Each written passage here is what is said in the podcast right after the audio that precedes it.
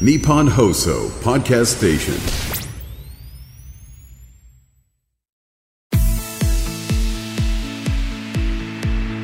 日本放送楽天証券プレゼンツ。人生流し作れよ資産。楽天証券プレゼンツ人生流し作れよ資産。シーズン2パーソナリティの半沢美穂です。そして楽天証券 IFA 事業部の平田理沙ですこの番組では毎回資産作りにまつわるあれこれを一緒に楽しく学んでいっているんですが、はい、平田さん今回は初のタレントゲストさんがいらっしゃっています。はい緊張しております。緊張しますよね。はいどんなお話聞けるのか楽しみですね。楽しみですねはい。それでは早速お呼びしましょう。今回のゲスト、元乃木坂46メンバーでタレントの中田香奈さんです。よろしくお願いします。よろしくお願いします。いらっしゃいました。ありがとうございます。嬉しいです。今回は資産作りのためにいろいろお話お伺いできればと思いますので、は、はいいよろしくお願いします。お願いします。中田さんのお忙しい傍ら資産作りのためにいろいろやられてると伺っているんですけれども、い、かがですか？そうですねあの投資はあの長くこうやってるとは思うんですけど、は結構私もそんなにあの詳しいわけではないのでちょっと一緒にこうお話できたら嬉しいなと思ってます。はい、お願いします。お願いします。詳しくはですねこの後じっくり伺っていきたいと思います改めてよろしくお願いしますします。お願いいたします。楽天証券プレゼンツ人生流し作れよ資産。この番組は楽天証券がお送りしますではまずは中田さんの資産作りプロフィールというものがありますのでこちらからチェックしていきましょう、はい平田さんお願いします、プロフィールご紹介させていただきます。はい中田香奈さん、埼玉県出身、29歳。元乃木坂46メンバー。現在はタレント、プロ雀士、雀荘カフェを経営。運用歴は約8年ほど。投資先としては株式、投資信託に投資されていらっしゃいます。その他ですね、2020年にバフェットの投資術を学んだら、生き方まで変わった話を出版されました。はいありがとうございます。運用歴8年っていうと何歳からですか？21ぐらいですかね。はいからやってます。そうなんですね、はい気になるポイントいろいろあるんですけれどもちょっと上からチェックしていけたらと思います、はいまずあの現在の活動なんですけれども、タレント活動の傍らプロ雀士はい。さらにあの雀荘カフェの経営もさはいれていらっしゃるんですよね、そうなんですよね。いろいろやってますね。はい、なんか経営者としての一面もあるということなんですね。の一店舗やってるだけなんですけど、はい。一応経営者っていう名前にはなるのかな。ははい、あい。りがとうございます。ありがとうございます。そして本の出版もされていらっしゃるということで、はい。バフェットの投資術を学んだら生き方まで変わった話、簡単にどんなこと書かれているのかお伺いしてもよろしいですか、はい、あのこちらはですね私も教わる立場としてこうお話を対話の形で進んでいくものなんですけどもバフェットってなんかすごい人だなっていうのは何となく知ってるんですけど、はい。どういう人かとかどういう考え方のもと投資をしてたかとかをこう一から教えてもらってあのすごく楽しく読めるかなと思います。これ実は私もですね、はい。読ませていただいて、今日もあの本持ってきちゃったんですけど、ありがとうございます。は い嬉しいです。あのやっぱりバフェッはい。トといえばこう長期でどうやって投資していくかっていうところで、はい。そういったお話も書いてありますし、あとあの特にですねあの投資初心者の方向けに、はい。この言葉ってどういう意味なんだろうってわからないこととかもどんどんこう解説してあるのでとってもあの読みやすくてですね私も楽しく読ませていただきました。あのその中で、はい。あの数字がお好きだったっていう話、ちょっと私気になったんですが、もともとなんかこうお勉強でも数学とかそういうのがお好きだったんですか、そうですね。あの理系だったっていう、まあ、だけなんですけど、説明される時に、はい。あの数字で説明された方が分かりやすかったのでうわ羨まのをあの、はい。教えてもらいながら言っていたら私が多分数式で説明された方が理解が早かった時に、あ中田さんは数字が好きなんだみたいになってあなるほどね。こういうその文章の中に落とし込んでっていう形だったんですけどはい。じゃあ投資も数字やっぱりこう追っていかなきゃいけないので そういった意味では楽しく取り組まれていらっしゃるんですか、まあそうですね。そっちの方がこう理解がしやすいなと思ってはい。私は、まあなんですかね。ゼロか1かで教えてもらった方がっていう感じですね。はい。はい数字が強いっていうのも経営もされているっていうのもすごいかっこいいな。ね。はい。思うんですけれども。運用歴8年ということで、まあ、資産作り意識するようになったきっかけなどっていかがですか、はい、あのもともとまあ資産作りっていう意識ではなかったというか、は始めた時は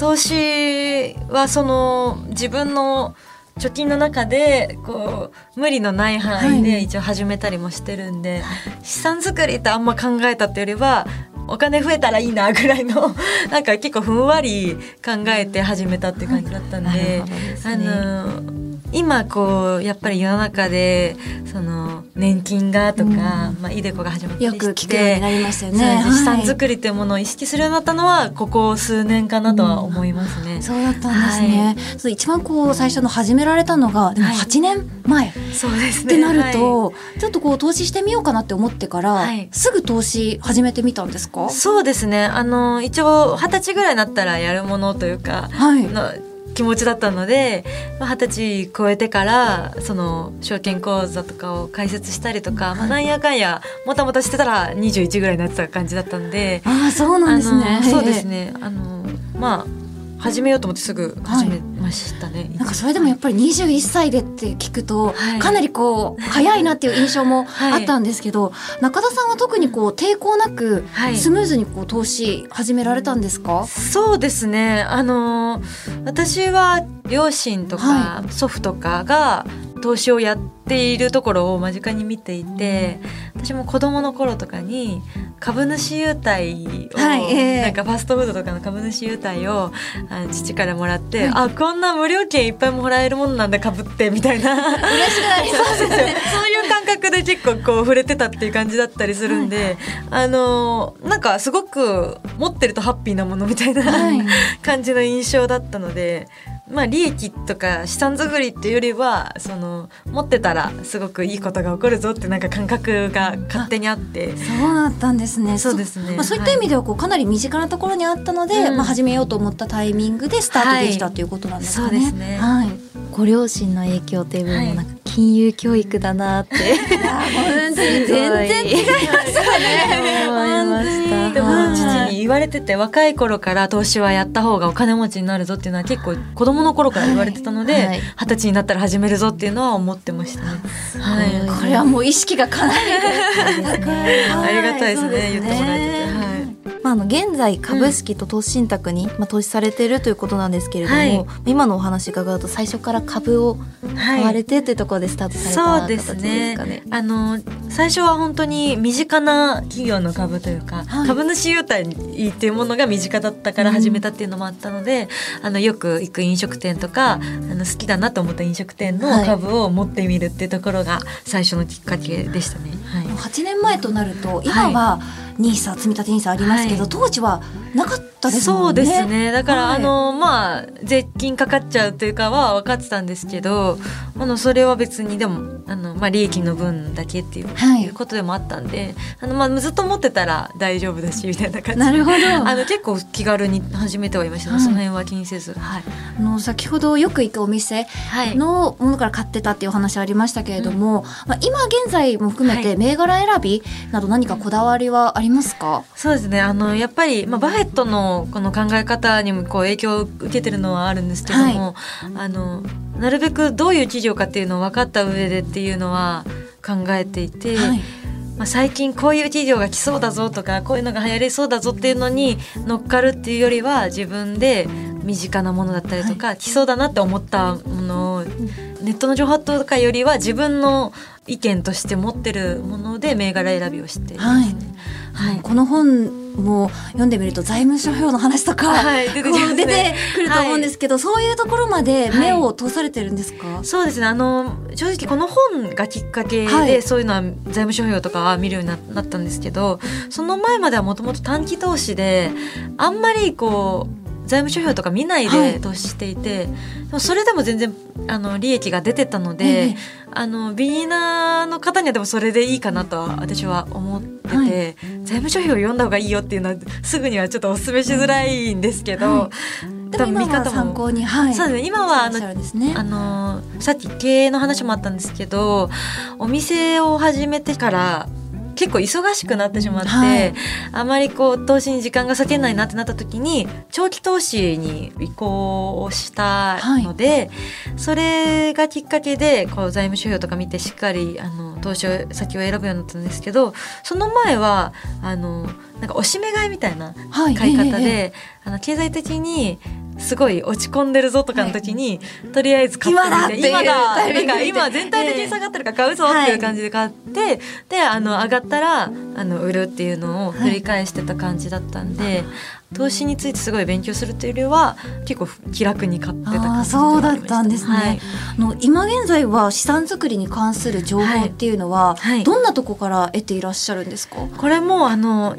投資のサイトとか結構たくさんあるんで、そういうのもまあ見たりはするんですけどあの参考にはしつつただその自分のあの生きてる上で こう目にするものとか投資に関する情報以外のはいニュースとかを見て、あのこれから来そうだなっていうのをなんとなく流れ的にこうこういう株買っときたいなとかを意識してたりするんで。まあ、コロナとかでこうバーッと全体的に株がこう下がったそうでしたね時期ありましたよね。あはい。ったんですけど、そういう時になんかあのこれからその海外からのお客さんが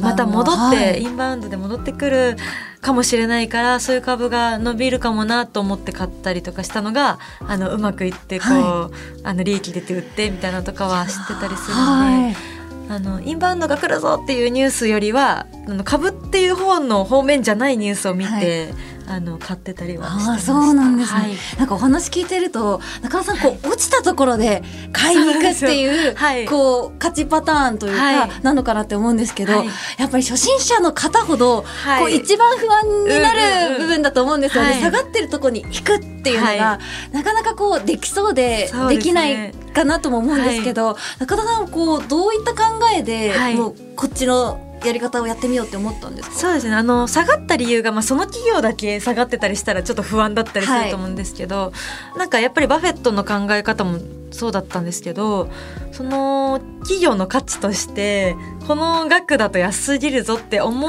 うかどうかだと思ってて、だから結構身近な企業を買うのが多いんですけど、そのこの企業とかこの飲食店はすごい美味しいからもっとあの企業として価値があると思うから、うん。あの今は経済が全体的にこう、はい。あの落ち着いちゃってるから下がってるだけだなって思ったらもうそれを信じて買うって感じで買ってました。そうなんですね。あのバフェットもそういうその、考え方で買ってたりする。添い遂げるとか長く持つっていう考え方ですよね。はい、その企業としての価値とか考えてたりとか、あと、まあ、みんなが買わない時に買うのがいいぞっていうのもバフェットの考え方だったりもするんで、やっぱり本来の素質を見ようって思うのが大事かなとは私は思ってます。ね。もうやっぱりこうやってお話聞いてると、数字をねきっとかなり見られて 投資してらっしゃるかお考えなんだなとね思いますよね、平田さんね。思いますね。はい、まあそういったこう自分で情報を集めてはい。投資してるからこそ、うん。まあ、コロナショックでこうガッと下がったタイミングがありましたけど、そういった意味ではあんまりこう不安みたいなものは感じなかったんですか？そうですね。でもあの時は買うチャンスだって感じだったので。もうこれが本当はね そうですね。だなって思まあ、持ってた株が下がったりもあったんですけど、それ以上にその買えるチャンスっていう方が嬉しかったので、でやっぱり結局今復活してるんで、はいですね復活以上にもっともっと上がってて、はいすごいあのいいタイミングだったなって思ってるんで、結構ポジティブに投資はしてるかなとは思います。はい。はいそんなはい。続けていく中でですね、はいまあ、資産作りを通して叶えたい夢であったり、目はい標などってございますか、まあ遠い目標ではあるんですけど、ファイヤーしたいなと。ああこれは夢と思って はいはいまあ、あのもともとあのタレントやってたりとかも、まあ、今麻雀プロやったりもしてて麻雀プロだと長い未来があるんで若いうち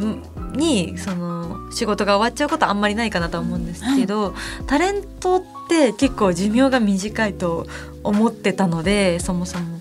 なのであのタレント業に一つの仕事に縛られないで資産は作りたいなっていうのは思っていて、まあ、ファイヤーまではしなくても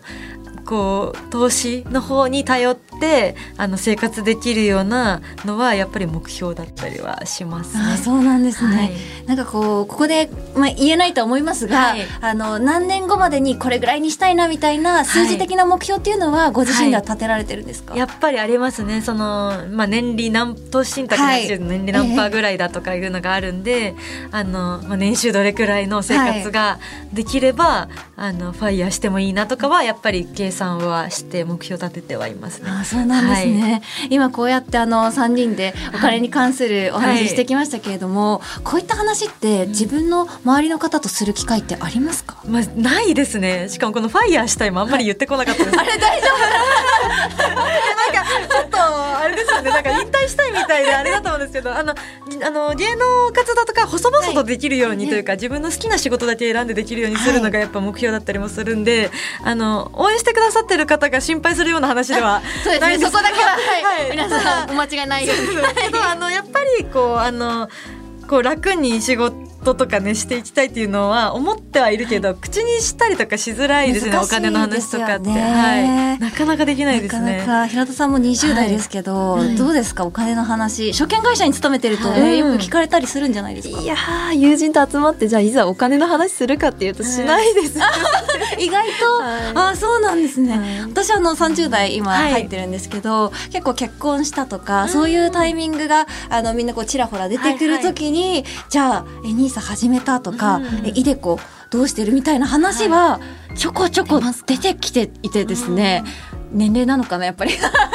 やっぱりこう家族ができるってなると、うんみんなこう資産形成とかやっぱり気になるみたいで少しずつは始まってきてはいるんですけどやっぱりなかなかねする機会っていうのはない人の方が多いかもしれないですね。はい、中田さんあの私とか平田さん今日いますけれども、うんはい。何かこう聞いてみたいこととか話してみたいことありますか、今こう話してて私もその投資の本を出してるよとかいうのがあることで、やっぱり投資ってあのどうやって始めたらいいかとかすごい周りの人から聞かれたりはするようになったんですけど、はその説明がなんかどうやって始めたらいいよとかおすすめがうまくできなくて、はい。そこに結構困ってたりもするんですけど,、うんあのその楽天証券さんで始めた方がいいよとか、はい。あの強みとかってありますか、あそうですね、はい。一応楽天と歌ってるだけありますので、はい。はい。楽天ポイントが使えたり貯まったりするよというところにもありますしはい。はとはまあいろいろと証券会社さん選択肢は多いとは思うんですけれども、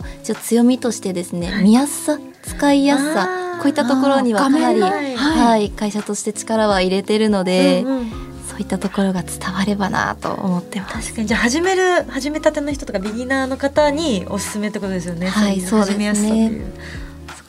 ずっとこうで使っていく講座になると思うので、やっぱり使いやすさっていうのは大事になりますよね。うん大事だと思います。はい、ありがとうございます。それでは早いもので、そろそろお別れのお時間になるんですけれども、はいあの最後にですね、中田さんが資産作りに取り組む上で大切にしている3つのポイントを伺ってみたいと思います。はい中田さん、お願いします。はい、えー私の資産作りの3つのポイントは無理しない機械的に投資する。人の意見を聞かないです。はい。はい。それぞれ理由教えてもらってもいいですか？はい、あのこれはまあ私のやり方なんであの、まあ、一概にこれが正解とは思ってないんですけども、あのもともとはその資産作りっていう話があったんで結構こう自分の貯金をたくさん使うのかなっていう感覚になるかなとは思うんですけど、あの自分がこうこれはなくなっても勉強代だと思える額っていうのを証券口座に入れるようにしてましてあのもうちょっとギャンブル的な気持ちになっちゃうと投資で失敗すると思うんで、はいはいはい。あのポジティブに落ち着いてやるのがいいかなって思っていて、まあ、この3つともそれに関する考え方なんですけど、ちなみに機械的に投資するっていうのは、どういうやり方をされてらっしゃるんですか、これが私のやり方なんですけど、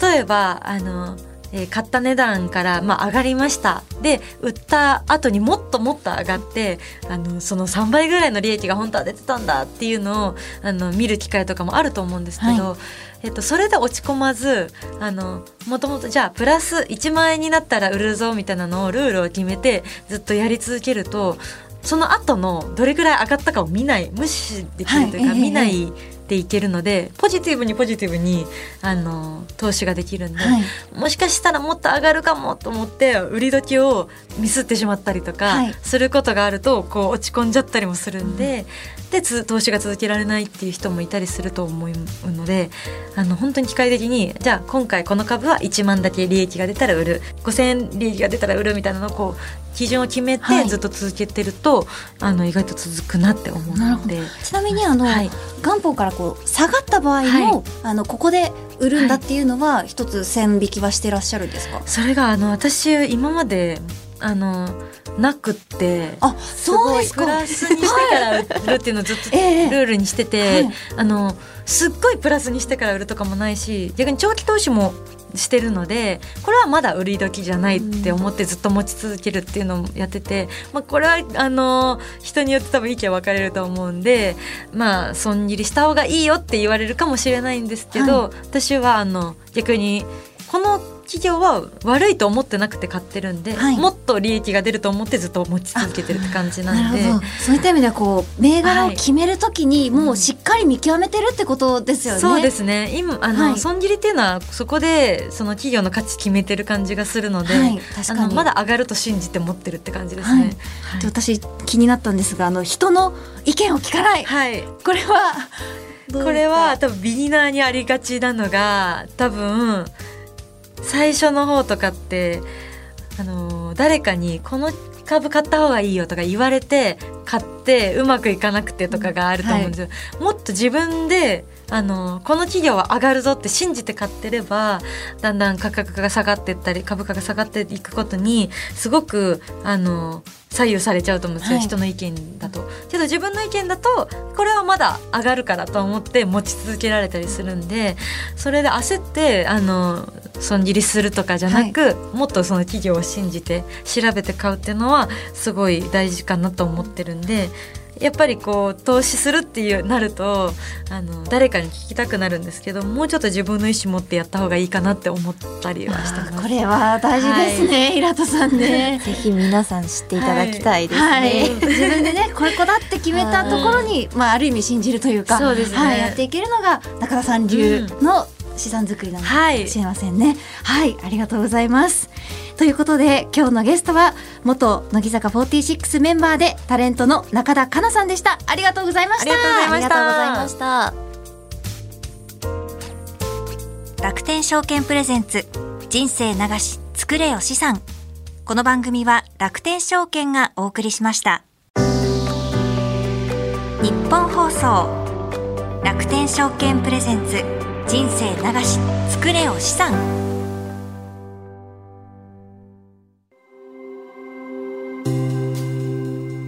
皆様には資産運用において信頼できるアドバイザーはいますか？大変複雑でかつ専門的知識を必要とする金融商品をどのように運用していけばよいのか？ご自身のライフステージに沿った適切な資産運用ができているのか不安。といったお客様の声を非常に多くいただきます。多くの悩みを伺う中で最大の課題は身近に適切な相談相手がいないことだと当社は考えています。そのようなお悩みの解決手段として楽天証券は IFA サービスをご用意しています。IFA とは公正中立な立場から皆様に資産運用のアドバイスを行うプロフェッショナルです。ネット証券である楽天証券と提携するアドバイザーが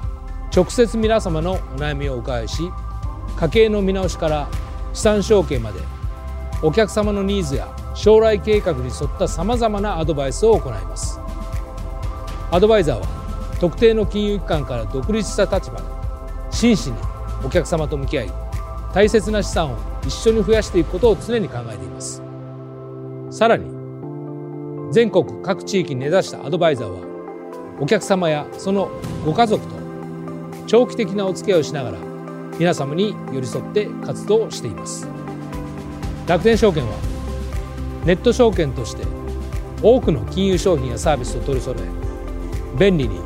低コストで金融商品を運用いただけるプラットフォームを提供しています。今後はさらに皆様のニーズや課題に踏み込み最適な解決策を提供していくことは大切だと考えています。その中でも IFA サービスは皆様の資産作りをお手伝いするために重要なサービスです。これからも楽天証券はこの IFA サービスを通じてお客様と共に資産作りに取り組んでまいります。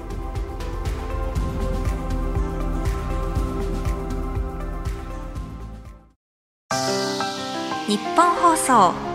楽天証券プレゼンツ人生流し作れよ資産。さてエンディングのお時間になりました。平田さん今日ははい。中田さんにはい。ゲストに来ていただきましたけど、どうでしたそうかですね。普段聞けないお話をいろいろ聞けて面白いねなというふうに思いましたね。なんかこうやって投資をやってるんだっていうのがはいよくわかりましたよね、今日話聞いてわかりましっかり企業分析をされていたり、はいうん、なんかやっぱりさすが数字がお好きっていうのが本当にこう銘柄の選び方とか、はい。これまでの投資の運用の歴を聞いてるとよくわかりましたよね。はい、楽天証券プレゼンツ人生流し作れお資産シーズン2では毎回資産作りにまつわるあれこれを一緒に楽しく学んでいきます。最新エピソードは毎週金曜日午後5時更新です。資産作りのお悩みや質問お金川柳は IFA アットマーク 1242.com IFA アットマーク 1242.com こちらからお待ちしております。ということでお別れの前に今日のお金川柳です。今回の担当は平田さんです。はい。はい考えていただいたんですよね。考えてきました。はい。それではご紹介お願いします。目指したい投資ゴールは1億円。素晴らしい。1億なんか夢ですけど夢があるなと、でも投資だったらもしかしたらっていう思いもありますよね、い、や目指したいな。平田さんも目指したいですか？目指したいですね。目指したいですし叶えたいですね、あそうですよね、なんか皆さんもこういったこう自分の目標だったり、夢とかでもねいいのでお金にまつわる川柳お送りいただけたらはい嬉しいですね。はいということで、まあ、番組では皆様からのあのお金川柳大募集しております。番組で紹介された方全員には楽天ギフトカード3000円分をプレゼント。